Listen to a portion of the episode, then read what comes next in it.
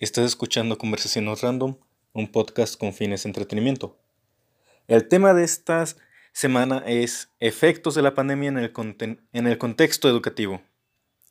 Este es un tema muy complicado en lo personal, amigos, porque todos hemos escuchado los típicos comentarios negativos, como que si la educación en línea deja mucho que desear, la poca o nula explicación que dan los docentes sobre los temas, o la tarea en exceso que dejan al alumnado, etc., etc. Pero considero que hay algunos aspectos positivos de que los padres de familia y el alumnado no toman en cuenta. El Excelsior expresa que la situación actual es un verdadero examen y uno muy duro para la educación a nivel mundial. Esto último en favor de que tanto las instituciones de nivel básico y superior han demostrado que la educación va más allá que de un simple salón de clases. En este modelo educativo tenemos tres pilares principales, el alumnado, el docente y los padres de familia. Con esto nos damos cuenta que si alguno de los pilares no hace su labor correctamente, tenemos como resultado tres panoramas muy distintos y complicados al mismo tiempo. Maestros poco capacitados para dar clases en línea, padres de familia frustrados por no poder apoyar correctamente a sus hijos y alumnos con poco o nulo interés por aprender en este modelo o investigar sobre las tareas que les dejan.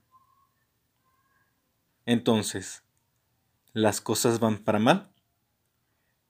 La respuesta para mí es un rotundo no. Nuestro país ha sabido aceptar la retroalimentación para mejorar correctamente la educación a distancia esto es el primer paso para avanzar a una nueva generación del conocimiento, generación en la cual las tecnologías van a estar más presentes y más enfocadas en una manera nueva de enseñar a los alumnos. Yo pienso que al finalizar la pandemia obtendremos una experiencia vital, para la actualización de, en ocasiones, obsoleto modelo educativo actual. Pero para su servidor, uno de los puntos más destacables es la comunicación que los padres de familia con sus hijos, ya que muchos padres de familia tienen la idea errónea de que es suficiente con mandar a los niños y jóvenes a las instituciones para que les enseñen todo. Yo, he escuchado muchas veces a, a padres de familia decir, no, vete a la escuela, ya es problema del maestro si aprendes o no. Pero no, es tan mal, también tiene que el padre de familia tener ese interés por la educación de su hijo. Oye hijo, ¿te puedo ayudar en algo? ¿Tienes dudas? ¿En qué te puedo ayudar?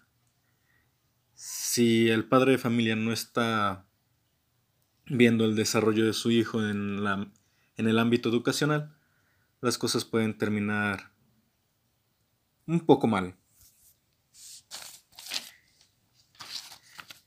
Y eso sería todo por el momento ya que el presupuesto es muy limitado. Por lo pronto me despido, no sin recordarles que nos veremos la siguiente semana a la misma hora y en el mismo lugar. Hasta pronto.